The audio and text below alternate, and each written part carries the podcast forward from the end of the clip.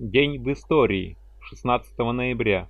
16 ноября 1842 года в Кёльне в офисе газеты Rheinische Zeitung Рейнской газеты произошла первая личная встреча ее главного редактора Карла Маркса с Фридрихом Энгельсом. 1905 год. 16 ноября 1905 года царский манифест об уменьшении выкупных платежей, которые еще должны вносить крестьяне, освобожденные от крепостного права.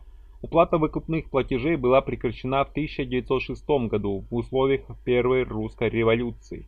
К 1906 году крестьяне заплатили 1 миллиард 571 миллион рублей выкупа за земли, стоившие 544 миллиона рублей. Таким образом, крестьяне фактически, с учетом процентов по кредиту, уплачивали тройную сумму. 1906 год. 16 ноября 1906 года открылась вторая конференция РСДРП, первая всероссийская. Конференция проходила в Таммерфорсе, Финляндия, 16-20 ноября 1906 года. Прибыло 32 делегата с решающим голосом.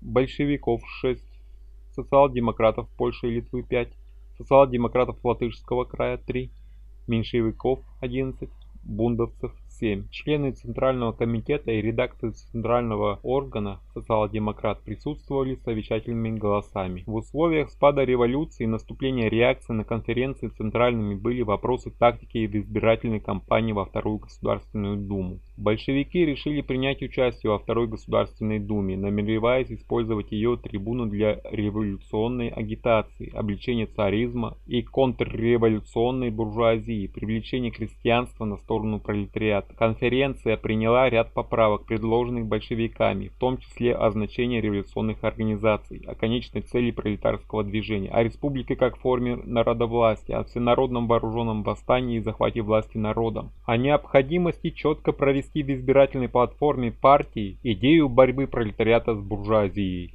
1917 год. 16 ноября, 3 ноября по старому стилю 1917 года Совет народных комиссаров опубликовал Декларацию прав народов России. 16 ноября 1917 года в 3 часа утра красногвардейцы заняли Кремль. В Москве была установлена власть Советов. 1918 год. В этот день, в 1918 году, в Москве открылся первый Всероссийский съезд работниц. Съезд принял решение об образовании в Российской коммунистической партии большевиков агитационно-пропагандистского аппарата для ведения работы среди женщин. 1920 год. 16 ноября 1920 года советские войска Южного фронта освободили Керчь. 1933 год. В 1933 году 16 ноября был введен в действие металлургический завод «Запорожсталь» имени Серго Орджоникидзе. В этот же день состоялось установление дипломатических отношений между СССР и США. 1938 год. День рождения самбо. 16 ноября 1938 года Всесоюзный комитет по физической культуре и спорту СССР издал приказ номер 633 о развитии борьбы вольного стиля.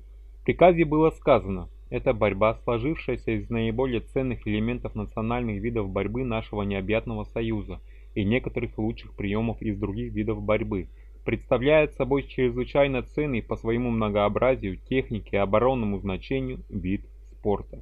В наше время 16 ноября принято считать днем рождения борьбы самбо, самооборона без оружия. 1941 год, 16 ноября 1941 года при обороне Москвы от фашистских захватчиков в бою у разъезда Дубосекова совершили свой бессмертный подвиг 28 бойцов из дивизии генерала Панфилова, уничтожив около двух десятков немецких танков и остановив наступление немцев.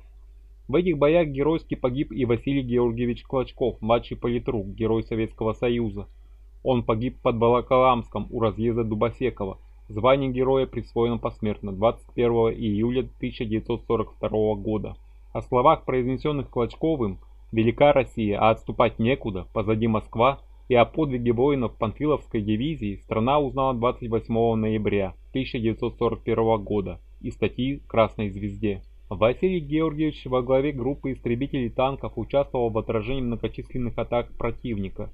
Было уничтожено 18 вражеских танков. Во время боя Василий Клочков погиб, бросившись под вражеский танк со связкой гранат. Был похоронен на месте сражения, затем перезахоронен в двух километрах от места боя, в деревне Нелидово. Подвиг бойцов, остановивших врага у разъезда Дубосекова, бесспорен. Сожженные вражеские танки говорят сами за себя. Подвиг 28 героев-панфиловцев годы войны сыграл исключительную мобилизующую роль. Он стал примером стойкости для защитников Сталинграда и Ленинграда. С их именем наши бойцы отражали яростные атаки врага на Курской дуге. Мы запомним суровую осень, скрежет танков и отблеск штыков, и в веках будут жить 28 самых храбрых твоих сынов.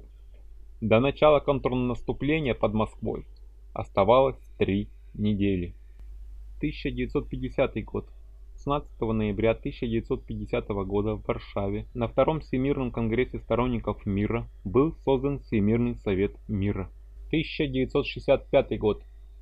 16 ноября 1965 года в СССР запущен беспилотный космический корабль Венера-3, который первым достиг поверхности Венеры, второй по удаленности от Солнца планеты Солнечной системы. Первые две автоматические межпланетные станции АМС «Венера» были запущены для разведки пути, соответственно 12 февраля 1961 года и 12 ноября 1965 года. Первый прошел на расстоянии 100 тысяч километров от планеты, а второй на расстоянии 24 тысяч километров.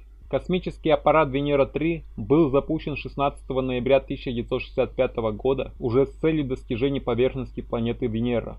Масса аппарата 960 кг. Меньшие размеры аппарата по сравнению с марсианскими объясняются тем, что Венеру достичь несколько труднее, чем Марса. Венера-3 имела на своем борту спускаемый аппарат. Посадка на поверхность планеты была предусмотрена с помощью парашютной системы. На борту этого аппарата, как и в случае первых лунников и Марсов, направляемых впервые в мире к поверхности иного небесного тела, находился вымпел с гербом СССР, 1 марта 1966 года космический аппарат достиг поверхности Венеры, осуществив первый в мире перелет на другую планету. Поверхности Марса, хоть он и ближе к нам, человечество достигло чуть позже. Вот такими событиями был богат этот день.